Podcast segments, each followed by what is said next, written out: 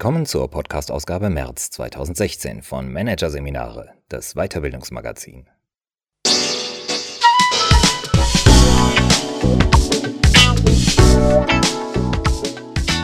Weitere Podcasts aus der aktuellen Ausgabe behandeln die Themen Werte im Management, Anstand auf Abwägen und Lean Management in der Dienstleistung.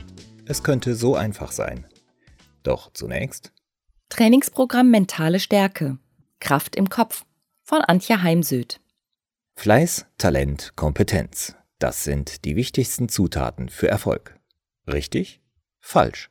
Mindestens genauso wichtig ist die mentale Stärke. Die gute Nachricht? Sie lässt sich trainieren. Viele konnten kaum glauben, was sich im Juli 2014 im Mineirao-Stadion abspielte. Ein Tor nach dem anderen kassierte der Fünffach-Weltmeister und Gastgeber Brasilien im Halbfinalspiel gegen die deutsche Nationalmannschaft.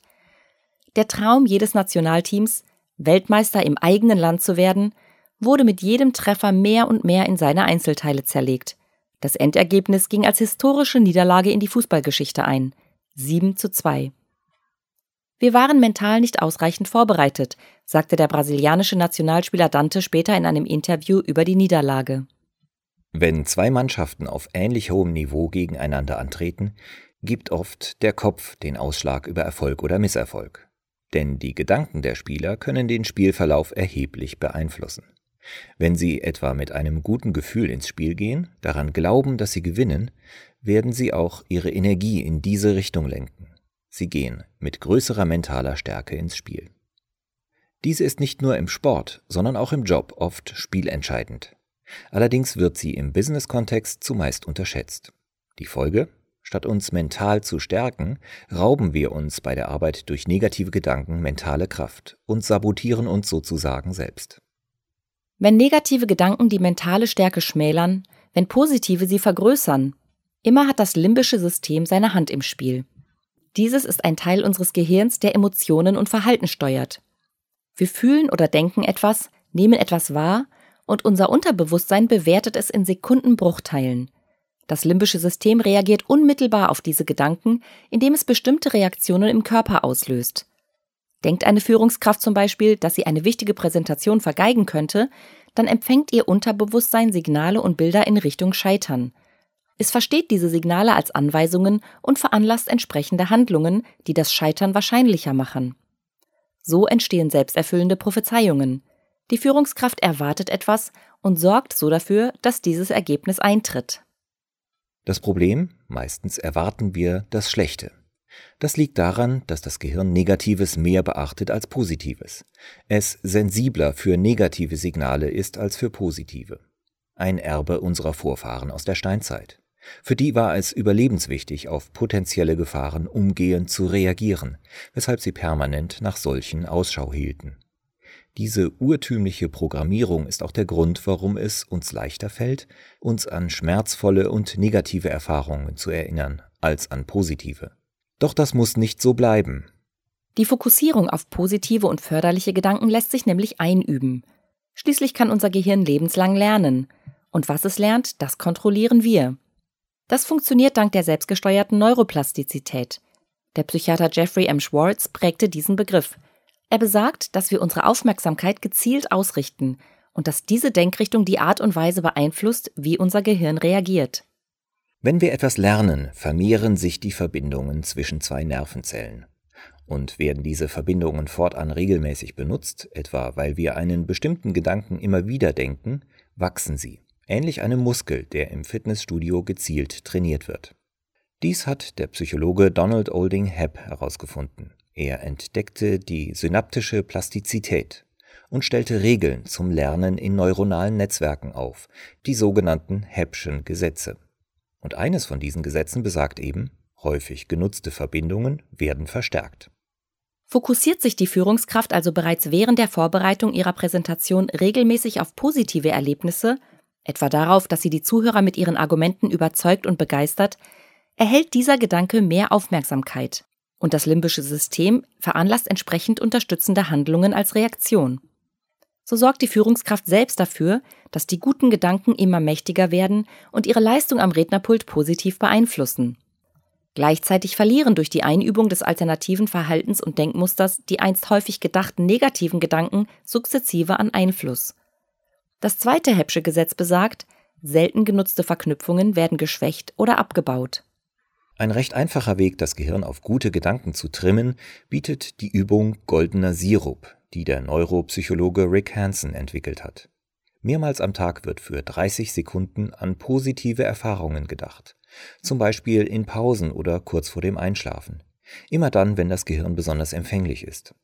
Dadurch werden mehr Neuronen aktiviert, die sich vernetzen. So wird die Erinnerung an etwas Gutes tiefer verankert, die gesamte Haltung positiv beeinflusst. Und auf diese Weise programmieren wir auch unser Gehirn künftig mehr auf positive Dinge zu achten.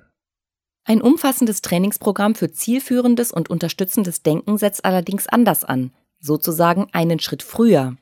Zunächst gilt es sich dabei nämlich bewusst zu machen, wie man über sich selbst denkt. Das gelingt, indem wir unseren Blick auf den inneren Dialog richten, denn innerlich sprechen wir ständig mit uns und sind dabei meist nicht unbedingt nett zu uns selbst. Die innere Stimme erinnert und kritisiert, Mitunter beschimpft sie uns auch. Ich glaube, ich bin nicht gut genug vorbereitet. Ich weiß nicht, wie ich das überhaupt hinkriegen soll. Ich depp, ich hab's wieder vermasselt. Negative Gedanken wie diese sorgen für Stress, Angst, Zweifel und Verspannung. Und darunter leidet die Leistung. Wie die innere Stimme zum Unterstützer wird, lässt sich bei Profisportlern immer wieder beobachten. Sie führen vor oder während eines Wettkampfs häufig Selbstgespräche, erteilen sich Befehle, machen sich Mut. Der Sportpädagoge W. Timothy Galway stellte bereits in den 1970er Jahren fest, dass der Geist das Spielfeld ist, auf dem das tatsächliche Spiel stattfindet. Bezogen auf den inneren Dialog schlussfolgerte Galway, dass es ein bewusstes Ich und ein unbewusstes Selbst geben muss. Also zwei unterschiedliche Bewusstseinsbereiche, die miteinander kommunizieren. Die Qualität eines Matches hänge davon ab, wie die Beziehung zwischen Ich und Selbst ist. Eine gute, unterstützende, fördernde Beziehung ist nach Galway Voraussetzung für eine mental starke Persönlichkeit, für mehr Leistung und auch für mehr Gesundheit. Denn ständig negative Gedanken machen krank. Um sich darüber klar zu werden, wie gut das eigene Ich und das eigene Selbst aufeinander zu sprechen sind, sollte man seinen inneren Dialog einmal dokumentieren.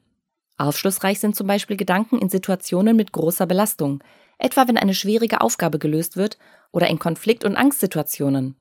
Es kann auch aufschlussreich sein, sich an die letzte erfolgreiche bzw. misslungene Präsentation zu erinnern. Alle Gedanken, die einem dabei durch den Kopf gehen, werden aufgezeichnet und anschließend sortiert. In unterstützende positive Gedanken und negative behindernde Gedanken. Hilfreich ist es zudem, die unterstützenden Gedanken zusätzlich nach ihrer konkreten Wirkung zu sortieren. Wirken sie etwa eher entspannend oder eher aktivierend? Die unterstützenden Gedanken können wir uns von nun an immer dann vorsagen, wenn wir vor einer Herausforderung oder einer wichtigen Aufgabe stehen.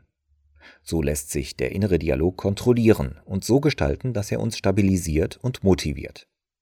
Ein solch konstruktives Selbstgespräch sorgt außerdem dafür, dass wir im Geiste Pläne für unser Handeln entwerfen, daraus Anweisungen ableiten und so Schritt für Schritt auf die Lösung bzw. den Erfolg hinarbeiten. Tauchen trotzdem wieder negative Gedanken auf wie ich schaffe das nicht, kann diesen mit einem mehrmals hintereinander, laut oder je nach Situation leise, ausgesprochenem Stopp Paroli geboten werden. Durch die Visualisierung eines entsprechenden Symbols, etwa eines Stoppschilds, kann die Wirkung der Maßnahme verstärkt werden. Was ebenfalls verstärkend wirken kann, sich auf den Oberschenkel klopfen und gerade aufrichten. Nachdem der Gedanke gestoppt wurde, können wir ihn gedanklich in Luft auflösen. Beispielsweise indem wir uns genau das bildlich vorstellen. Oder ihn etwa als Blatt visualisieren, das von einem Baum in einen Fluss fällt und davongetrieben wird. Anschließend gilt es, die Gedanken auf etwas Positives zu richten, um nicht wieder in das negative Denkmuster zurückzufallen. Etwa auf die Lösung der Aufgabe, mit der man sich gerade beschäftigt, oder auf eine angenehme Erinnerung. Während solcher Visualisierungen ist es wichtig, bewusst, langsam und tief zu atmen. Natürlich lassen sich mit solchen Übungen negative Gedanken nicht von jetzt auf gleich dauerhaft abschalten. Insbesondere in stressigen Situationen fallen wir leicht in alte Denk- und Verhaltensmuster zurück. Die Hirnforschung hat festgestellt, dass neues Denken etwa 90 Tage benötigt, um installiert zu sein. Nicht negativ zu denken Und unterstützend mit sich selbst zu sprechen bedarf neben Training also vor allem eines Ausdauer und Geduld. Einen einfachen wie effektiven Weg, neues Denken zu trainieren, bieten positive Affirmationen. Sie wirken wie Befehle auf den Körper und beeinflussen unsere Körperfunktionen, denn sie aktivieren bestimmte Bereiche im Gehirn, etwa den präfrontalen Kortex. Dass wir mit Hilfe von Affirmationen unser Wohlbefinden steigern können, hat der Apotheker Emile Coué im 19. Jahrhundert erkannt. Die Medizin, die er seinen Kunden gab, wirkte immer dann besser, wenn er etwas Positives über sie sagte. Bei der Formulierung von Affirmationen gilt es Folgendes zu beachten. Sie sollten positiv und bejahend formuliert sein. Ich habe Selbstvertrauen. Leicht auszusprechen sein. In der Gegenwartsform formuliert sein. Idealerweise mit dem Wort Ich beginnen.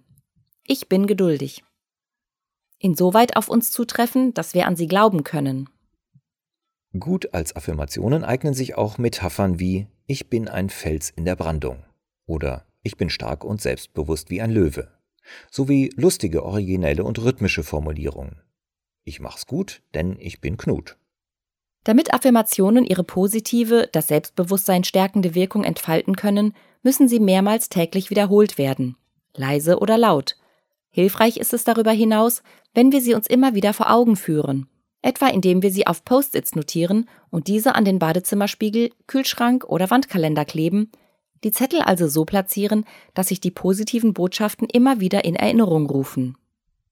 Apropos Erinnern. Erinnern Sie sich, wann Sie das letzte Mal an eigene Erfolge, kleine oder große, gedacht haben? Wann Sie sich zuletzt Ihre Stärken vor Augen geführt haben? Lange her? Das liegt auch daran, dass wir unsere Aufmerksamkeit eben vor allem auf Negatives richten. Bis zu 60.000 Gedanken gehen uns täglich durch den Kopf, in der Mehrheit negative. Auch bei der Betrachtung von uns selbst neigen wir nicht dazu, die rosarote Brille aufzusetzen. Im Gegenteil.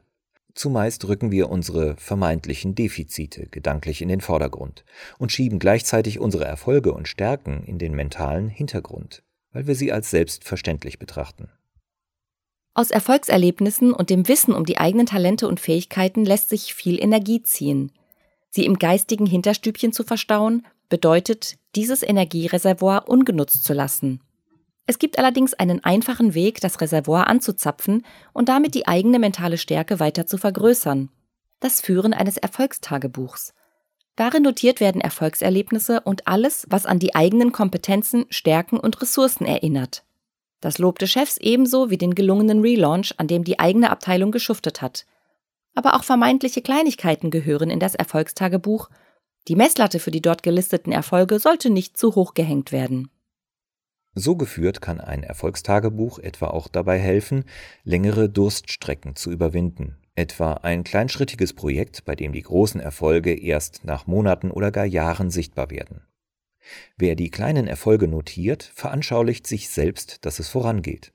Das wiederum motiviert. Es gibt mentale Kraft. Positiver Nebeneffekt?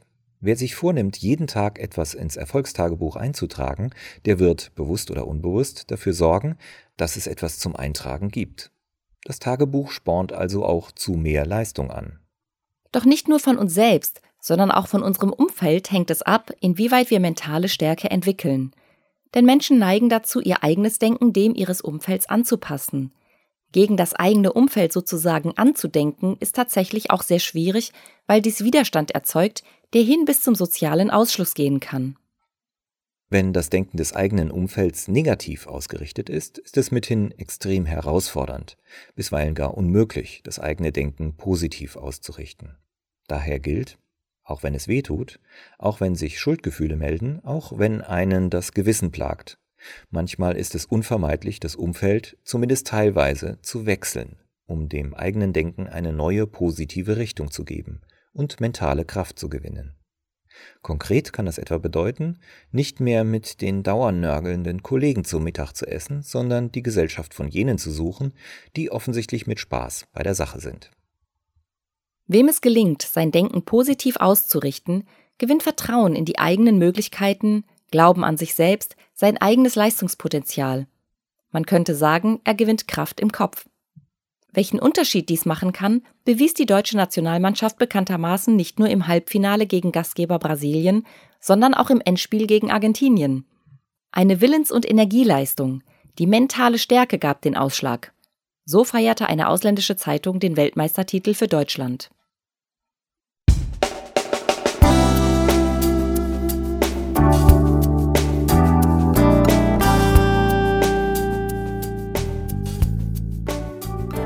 Sie hörten den Artikel Trainingsprogramm Mentale Stärke Kraft im Kopf von Antje Heimsöth aus der Ausgabe März 2016 von Managerseminare, produziert von Voiceletter. Weitere Podcasts aus der aktuellen Ausgabe behandeln die Themen Werte im Management, Anstand auf Abwägen und Lean Management in der Dienstleistung. Es könnte so einfach sein. Weitere interessante Inhalte finden Sie auf der Homepage unter managerseminare.de und im Newsblog unter managerseminare.de/blog.